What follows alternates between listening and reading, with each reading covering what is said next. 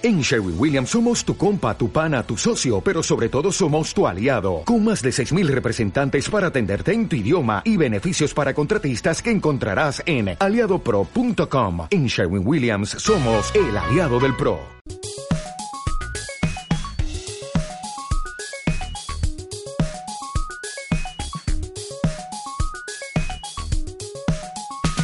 CTBA Podcast.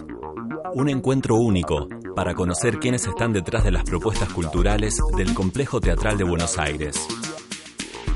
Gracias por poner play, una nueva edición de CTBA Podcast. Hoy nuestro invitado es Lisandro Fix. ¿Cómo va, Lisandro? ¿Todo bien? Muy bien, gracias. Gracias por la invitación. No, por favor. Bueno, actor, director, autor y músico. ¿Me olvido de algo? Astrólogo. ¿Astrólogo también? bien ahí, no sabía ese aspecto. Bueno, bueno, me gusta. Después para ahí te pregunto algo al respecto. Dale. Está, antes que nada, eh, me pareció interesante para arrancar. Veo que tus últimas experiencias teatrales son en el ámbito público. ¿No? Puede ser. Sí. Digo, algunas de ellas, por lo menos. Sí, ¿no? sí, es verdad. Sí. Eh, estaba pensando en El Avaro eh, o en eh, 1938, Un asunto criminal. Y te pregunto, con esta tercera experiencia de Un enemigo del pueblo en este 2008, que después vamos a desarrollar, ¿cómo, cómo es surfear el teatro público en comparación a otros proyectos anteriores? Eh, mira, la verdad es que es un es una experiencia diferente, pero muy muy placentera, porque la verdad es que tener el, el, el respaldo institucional, económico que te da el, el teatro el teatro oficial es es una es un alivio de alguna manera. O sea, te lo digo haciendo la comparación del teatro independiente donde donde vos pones eh, tiempo, trabajo, dedicación y eh, en definitiva es, es, todo a proyecto a ver qué sucede, uh -huh. ¿no? Probablemente o, o, la mayor parte de las veces vas a pérdida económica, eh, en algún teatro donde no, no esperas la respuesta necesaria, donde se tienen que dar muchas cosas. Yo por suerte tuve bastante suerte en ese sentido eh, en el teatro independiente. Pero es diferente. O sea, por un lado también, vos en el teatro independiente tenés libertad total. Yo como director y como autor, eh, claro. este, bueno, mira, esto es mi proyecto y lo, lo, planteo de esta manera. Si te equivocás, te equivocás y, y si acertás, acertás a nivel artístico. Uh -huh. eh, y el teatro oficial tiene tiene otras otros eh, otros no sé cómo decirlo eh, otros manejos donde hay un tiempo acotado tenés que estrenar en tal fecha tenés tanto tiempo de ensayo pero bueno tenés los ensayos eh, pagos tenés toda una, una producción que te que te pone la escenografía el vestuario disponés de un montón de cosas que es maravilloso va por lo menos mi experiencia es esa uh -huh. muy muy muy muy satisfactorio. Bien. Y bueno, tuvo la, las dos, ¿no? La sí. del Cervantes y la del San Martín, ¿no? Como claro. genial, del complejo teatral, ¿no? Sí, y las dos en el Regio. Las dos en el Regio, las dos del complejo en el Regio, sí. Sí. Que también está bueno porque medio como que seguí en, en un lugar ya, en un ámbito conocido con todo el equipo, porque además el Regio tiene la particularidad de que, de que hay como un, un este, el equipo técnico es estable del Regio, uh -huh. más allá de que pueda haber algún movimiento interno que desconozco, pero pero ya conocía a toda la gente de haber hecho la temporada de, de Lavaro como actor, ¿no? Claro. Sí, bueno, y ahora como director de este proyecto que eh, se transformó en uno de los éxitos del año eh, y además, mm, bueno, ganó tres premios ACE, entre ellos el oro de uh -huh. Juan Leirado. ¿Cómo fue e-, ese esa dirección, ¿no? Vamos a hablar de varias cosas, pero ¿cómo fue dirigir a Juan Leirado, a Raúl Rizo, Romina Fernández, Edgardo, Edgardo Moreira, Viviana Porte y Bruno Pedicone, que era el elenco? Y fue genial, la verdad que es, obviamente era la primera vez que, me, que me, enfrentaba a un desafío semejante, con semejantes actores, eh, y fue, fue un desafío y además que El planteo fue, fue global, porque yo también hice la adaptación de la obra. Entonces, eh, la, la, la, dirección y la adaptación vinieron de la mano, o sea, como propuesta a, por ejemplo, Juan Leirado, ¿no? Donde, donde la, la obra él ya la había hecho, él había tenido como un eh, le había quedado algo pendiente, porque la obra, él hizo en Uruguay la, la, versión de Arthur Miller, entonces le había quedado algo como una deuda con ese personaje. Cuando leyó la versión que le hice llegar, le gustó, le gustó que sea en Argentina, le gustó que sea 2018. Entonces nos juntamos a charlar, empezamos a hablar del personaje, le conté mi propuesta y bueno, fue como entendernos desde el primer momento y, y fue muy generoso también. O sea, uno se, se puede esperar que, que en, en, mi primera, yo por lo menos, ¿no? Mi, Sí. mi primera intervención como director en el complejo teatral, en un proyecto eh, con una obra de Ibsen de, de las dimensiones de un enemigo del pueblo, eh, sea como medio intimidante para mí como y dirigir a, a semejante actor y a semejantes actores, eh, Claro. todos. Y mm, tuvimos un proceso de, de- de entendimiento de la obra. Eh, yo tenía, por suerte, un estudio y, un, y una había trabajado mucho para lo que lo que quería plantear entonces eso ayudó a, a la confianza de todos los actores a que los pueda dirigir tranquilamente que ellos eh, compartan porque hubo todo un trabajo de, de un par de semanas de los ensayos de hablar profundamente de la obra de hablar el tema que trata hablar de lo que yo quería contar de la obra de lo que esperaba de los personajes todos disfrutamos de ese proceso y todos se, se embarcaron en eso. Y fue maravilloso, la Y verdad. este proceso de adaptación de Ibsen, eh, ¿te llevó mucho tiempo a vos antes de exponerlo en el grupo y que se dé esta dinámica que describís? ¿Cómo, ¿Qué cosas, eh, qué impronta le diste, digamos, si tuviésemos que comparar la versión original con, con esta adaptación? Mirá, eh, la, la versión original, la de Ibsen, no la de Arthur Miller, es tan genial, tan, tan honda, que, que yo cuando, yo la trabajé mucho porque en mi entrenamiento como actor y como director la trabajé. Es una de mis obras preferidas.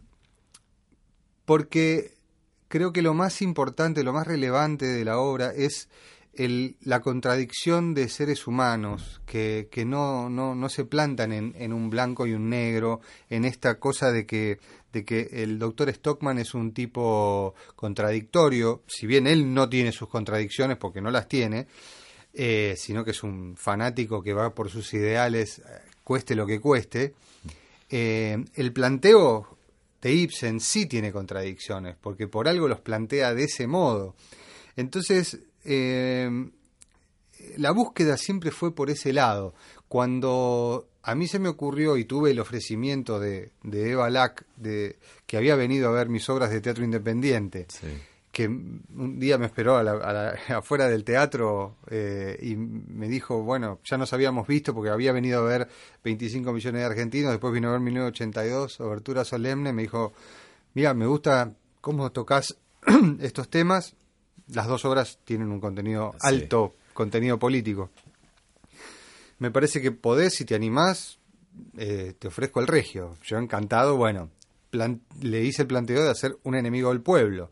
Entonces a partir de ahí empecé a trabajar seriamente. Yo ya tenía esto en la cabeza, siempre lo tuve, como tengo algunas otras, bueno. dando vueltas. Pero cuando esto se podía hacer realidad, eh, me, me, me planteé el hecho de, de que la actualidad que tiene la obra sea realmente actual. Entonces el planteo fue, a ver, ¿cómo se lleva esto a la Argentina? ¿Cómo se lleva esto a 2018? Y cómo, eh, sin tomar partido, ni partidario, eh, político, ni partido por los personajes. Claro. Entonces, eh, el trabajo fue ese, el planteo fue ese a los actores, o sea, todo eso es lo que es lo que lo que cerró, y este fue la dinámica del planteo, esto que me, que me preguntabas. O sea, poder lograr una obra con un alto contenido político sin que sea partidaria y sin tomar partido por un personaje. O sea, que no haya un bueno y un malo, que no haya una, una, una lectura. Después cada uno la lee como la quiere leer y me parece que eso es el gran, el gran acierto de, de, la obra. Sí, a eso iba, porque vos sabés que eh, en el estreno y bueno, y otra función que vi después, como para comparar también, viste que a veces en un estreno uno ve algo y dice, bueno, lo voy a ver de nuevo. Y, y, notaba como que mm, había, digo, la reacción se daba desde el público. Y, esta imparcialidad, digamos, de la que hablas, eh, el público tomaba, digamos, algo le pasaba y, había aplausos y había vínculos con la política actual. Digo, Obvio. Pasaban un montón de cosas re interesantes, ¿no? ¿Eso cómo lo vivías? y mira, la verdad que eh, yo cuando lo planteé también, también era, era un desafío porque si bien la, cuarta pared no se rompe del todo, porque uno no es que habla, o sea, mi planteo en este cuarto acto famoso de, Un enemigo del pueblo, de esta mm. asamblea, que en general se hace arriba del escenario con extras y figurantes, el planteo que yo les hice a los actores era, hablemos con el público, pero que el público no sea público, transformémoslos en habitantes de ese pueblo. Pero así todo es imposible que, que, dejen de ser espectadores a la vez. Entonces, eh, yo les hice este planteo, todos lo aceptaron, todos estaban muy contentos con el desafío. Eh, yo escribí tres versiones de acuerdo a cómo iban a reaccionar el público. Ellos lo tenían ah. que decidir en el escenario una vez eh, comenzada la función, ah. porque nosotros no podíamos ensayar con público. Era como elige tu propia aventura. Exactamente. eh, bueno, el resultado fue que el público participó siempre de la misma manera. O sea, el elige tu propia aventura seguía siempre por el mismo camino. Eh, y mm, más allá del vértigo que, que, me generaba y le generó a los actores eso, eh, eh yo estoy muy contento con lo que pasó y con lo que sigue pasando, por suerte, porque la obra, por suerte, pudo seguir. Porque mm, se generó un doble juego, porque el público, aunque el intento es que el doctor Stockman no sea del todo el, el bueno de la película, genera una empatía inevitable. Primero porque es el tipo que, que, lucha en soledad contra las contra el poder y contra la prensa, ¿no? Y que defiende un, un principio ecológico, si querés, porque hay una contaminación. No es lo suficientemente importante como para un político cortar con, con, con, el mayor ingreso del pueblo, pero lo suficiente para un médico para decir que terminemos con esto, ¿no? Claro. Entonces esa dualidad siempre, evidentemente, va a parar a, en favor del doctor Stockman. Pero, sin embargo, hay funciones donde, por esa magia del teatro, de que Juan Leirado puede estar un día más agresivo con el público o el público puede estar en, ese, en esa magia que se genera en el escenario y en la platea, eh, realmente se enojan. Escuché insultos a Juan Leirado y no a Raúl, que es lo más común que suceda. Raúl es el intendente. Sí. Eh, pasó, pasó y varias veces de, de, que esto se, se cambie el eje de, de, la mirada del público. Y en la gira, digo, porque después de la, de la temporada en el Regio se, abrió una gira donde tengo entendido que también le fue muy bien. Sí, igual. La verdad es que el, el público respondió de la misma manera. Eh, lo que pasa en el interior bueno, me dio una palabra un poco rara, perdón. Sí. Lo que pasa en... Fuera de la ciudad de Buenos Aires. Fuera de la ciudad de Buenos Aires, sí. Eh, es que la gente se siente muy identificada con el manejo político de los pueblos, del costo social y ecológico que sufren los pueblos en pos de una fuente de trabajo. Eh, bueno, acá vuelve la genialidad de Ibsen en esta obra, ¿no? De que de que esto sucede desde 1882 Claro, y es actual. y es actual. Entonces la gente esperaba y decía, esto es lo que está pasando acá, esto pasa acá. Y, y me, me acuerdo una, una conversación con una persona que me decía, a mí me da vergüenza porque si, si la fábrica cierra, nos quedamos todos sin trabajo, pero sabemos que está contaminando. Claro. O sea, y es muy parecido, porque no es que la gente se está muriendo, porque no es, porque ahí sería otro el, el- el desafío, ¿no? Otro, otra la, la situación. La gente no se muere, pero no es sano. Entonces, ese es el planteo. Sí, o no es algo a corto plazo, sino que. Claro, es a largo plazo. Bueno, vemos, ¿viste? Bueno. Sí.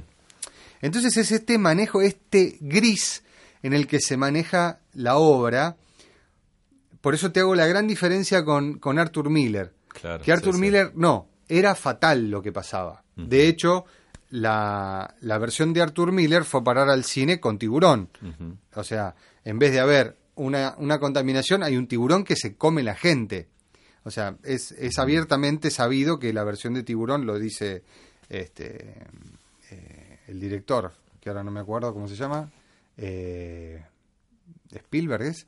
Bueno, No me acuerdo, lo pueden googlear ustedes que están Bueno. escuchando. eh, dijo abiertamente que es la- el mismo planteo dramático de un enemigo del pueblo, la versión de Arthur Miller. O sea, no es en, en, en, en la- en esta versión de, de- que hice, es tomado que no es que la gente muere, sino que hay una contaminación a largo plazo.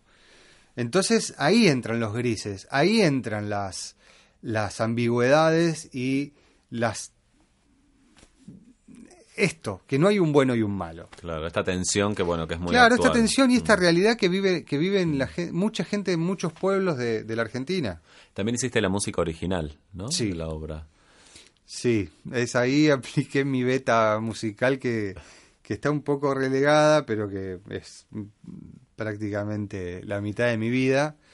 Y... Pero que se sostiene, digo, en varios proyectos. Sí, sí, ¿no? sí, se sostiene. Pero bueno, cada vez menos en realidad. O sea, tuve un- unos unos poquitos años, 14 años con los amados, entonces ahí la beta musical y artística estaba estaba en pleno eh, en pleno desarrollo. Ahora este, va más por otros lados, pero bueno, eh, por suerte con este proyecto se pudo se pudo juntar y, y se me se me vino a la cabeza en el momento de, de plantearme la música original, se me vino un, un personaje que siempre emparenté con, con, con el doctor Stockman, con el enemigo del pueblo, que era Astor Piazzolla. Mm.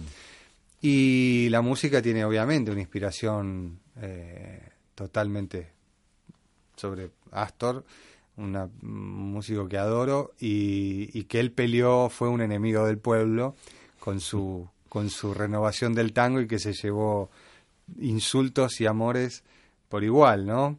Eh, y fue por ese lado, o sea, yo tuve un- una época bastante larga también de, de- de mi, de mi carrera musical dedicada a Piazzolla y a, y a esa música y ese estilo de música com- combinado con, con jazz que pude volcar acá. ¿Cuáles consideras tus maestros en el teatro? Digo, porque vi que tomaste cursos y clases con muchos, pero. ¿quiénes fueron tus maestros? Y Fernández, Augusto Fernández, sin ninguna duda. O sea, creo que después de, ya van más de 11 años que, que, que em- entreno con él como actor y como director, además de haber sido su asistente de dirección y, que hasta he sido, lo he reemplazado a él en sus clases con sus alumnos. Eh, eh, creo que, que él, sin ninguna duda. Además de, de muchos otros como compañeros de elenco, como los directores que me han dirigido, eh, pero o actores que pude ver que me quedé deslumbrado con lo que hacen y, y, y eso son fuentes de inspiración. Pero eso es permanente, ¿no? Eso, eso está todos los días nutriéndome Sí. como, como, como director y como actor. Pero sí, Augusto Fernández sin duda. ¿Qué proyectos tenés para futuro? Eh, bueno, una obra con Augusto Ah, Fernández. ¿Para el año Eh, que viene? Para el año que viene, no, para el otro. Que él escribe y dirige. Ahí estoy como, como actor. Esperamos que. Nada, a- supuestamente ya está todo cerrado para hacerlo. Después ahora estoy dirigiendo una obra eh, y una adaptación de, de una obra de Steinbeck, de- del autor de Al Este del Paraíso, la película de, sí. de Dean. Eh, teatro independiente y bueno, y el proyecto que está, que, que me tomó casi todo el año fue ahora la, la temporada que vamos a hacer con un enemigo del pueblo en Mar del Plata. Claro. Así que eso también me tiene a mí como, como muy, muy ocupado y muy contento también, porque era algo que iba a durar los dos meses y pico de, Sí, del del regio, que fue a principio de año. Pero bueno, fue tan sorprendente lo que pasó y que por suerte tomó el interés de un productor eh, privado, el apoyo del complejo teatral que, que se sumó a, a- a participar prestándonos eh, la escenografía, la utilería y, y el vestuario y la y bueno y el apoyo, ¿no? Porque Sí. sin eso ¿Cuándo estrenan en Mar del Plata? el 22 de diciembre. Ah, bien. Sí. Bueno, qué loco, ¿no? Digo, me, me imagino que ahí va a tener también lo suyo porque últimamente la temporada de Mar del Plata tiene, bueno, un público muy diverso, pero Sí. la reveo ahí. Y ¿no? yo creo que sí, estamos muy contentos y muy entusiasmados porque más allá de que la situación del país es tremenda, eh, hace muestra una realidad que probablemente mucha gente vaya a Mar del Plata, porque bueno, con, con, con el problema del cambio, eh, por ahí se hace muy difícil ir a, Al afuera, al exterior, entonces tal vez, eh, probable, yo creo que sí, que va a ser una buena temporada para la Argentina, para la gente que, va- que se vaya de vacaciones a la Argentina. Y, y como, como proyecto teatral me parece que, que puede encajar muy bien en Mar del Plata, además de lo que, de lo que siempre hay en Mar del Plata, que son por ahí comedias musicales o, o, o- o comedias. Creo que es una obra que puede encajar muy bien en, en- en un gran público de, de Mar del Plata. Así que estamos como muy esperanzados. Bien. ¿Y qué rol juega la astrología en tu vida? Y la astrología, bueno, volviendo a, a Augusto Fernández, no sé si sabés, pero Augusto es un enfermo Sí. de la astrología. Sí, no, no tenía el dato tuyo, pero bueno.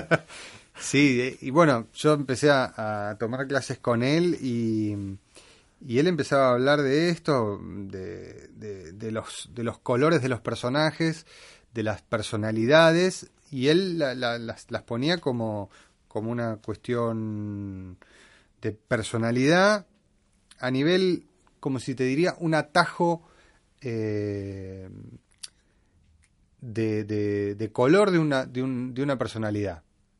O sea, él decía, creas o no en la astrología, un- una palabra, como decir, un personaje ariano, te puede definir muchas cosas. Entonces ahí yo, yo no quería saber nada con la astrología, me Ah, parecía una pavada total.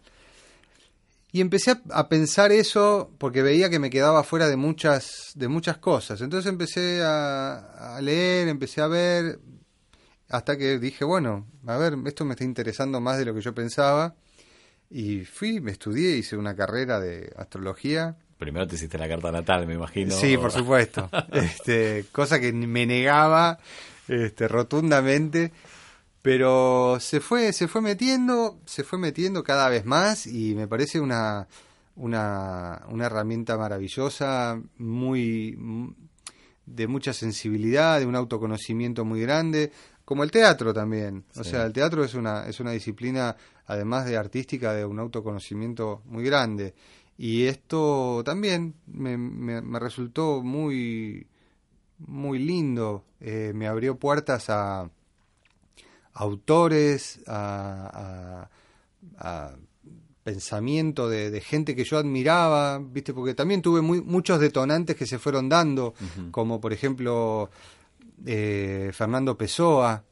Yo leía Pessoa y no tenía ni idea y llegué a un libro que habla él hablando de astrología. Era un gran astrólogo, todos sus heterónimos, viste que él escribe con heterónimos, todos sus heterónimos, él les hacía su carta astral Para, para que cada uno tuviese una personalidad diferente y cada uno respondía a esa, a esa carta astral. Eh, Cortázar, lo mismo, un tipo muy interesado en la astrología. Eh, Shakespeare, sus obras siempre hablan de la astrología, eh, de alguna manera u otra, toca el tema. Entonces dije, bueno, acá hay algo que me estoy perdiendo. Y ahí fue como un detonante para, para estudiarla seriamente y... Y para ver también que había cierta regularidad, que, que estaba conectado el tema con, con, cosas que leías o no. Por supuesto, claro. Entonces todo, todo, porque aparte sí, claro, la astrología más allá de que la gente lo tiene relacionado con el horóscopo del diario, que, es una pavada, eso no tiene nada que ver con la astrología, te podría decir, me parece que, que es el, la, creo que es la, el gran detractor de la astrología es el horóscopo del diario. No tiene, no sé, no sé qué sentido tiene eso. Pero, eh, pero sí, genera una, una sincronicidad entre lo que sucede, entre lo que lees, entre tus vínculos. En, esto, esto que te decía, es un autoconocimiento muy, muy, muy rico y muy interesante. ¿Y te vas haciendo la revolución solar cada año y eso o no? Eh, no, yo peco medio como de que a mí... Que me sorprendan las cosas. Claro, sí, sí, sí, yo no, no, no vivo planeando de acuerdo a la astrología, la verdad que no. Eh, no, no me gusta eso. Mm. O sea, porque hay, hay, te podría decir que hay dos grandes vertientes en la astrología. La astrología humanística, que es la que yo hago, y la astrología eh, predictiva, claro. que no, no, la, no la abordo ni, ni de cerca. Este, entonces son dos cosas muy diferentes. Entonces vos podés decir, bueno, este año tal cosa y no. Habla de este año. Es una cuestión más interpretativa, ¿no? Claro, exactamente, exactamente. Lisandro, muchas gracias. No, gracias a vos, un placer. Y gracias a ustedes, sigan poniendo play, hay más CTV Podcast. Gracias a todo el equipo. Hasta la próxima. Si te gustó este podcast, compartilo en tus redes sociales. Quizás a alguien más le puede interesar. Búscanos en www.complejoteatral.gov.ar o en las redes sociales del Complejo Teatral de Buenos Aires. Si nos estás escuchando en iBox, dale un me gusta y deja tu comentario. Si estás en Apple Podcast o iTunes, podés calificarnos con estrellitas. Sugerinos lo que quieras en nuestra casilla de correo podcast@complejoteatral.gov.ar o a través de nuestras redes sociales.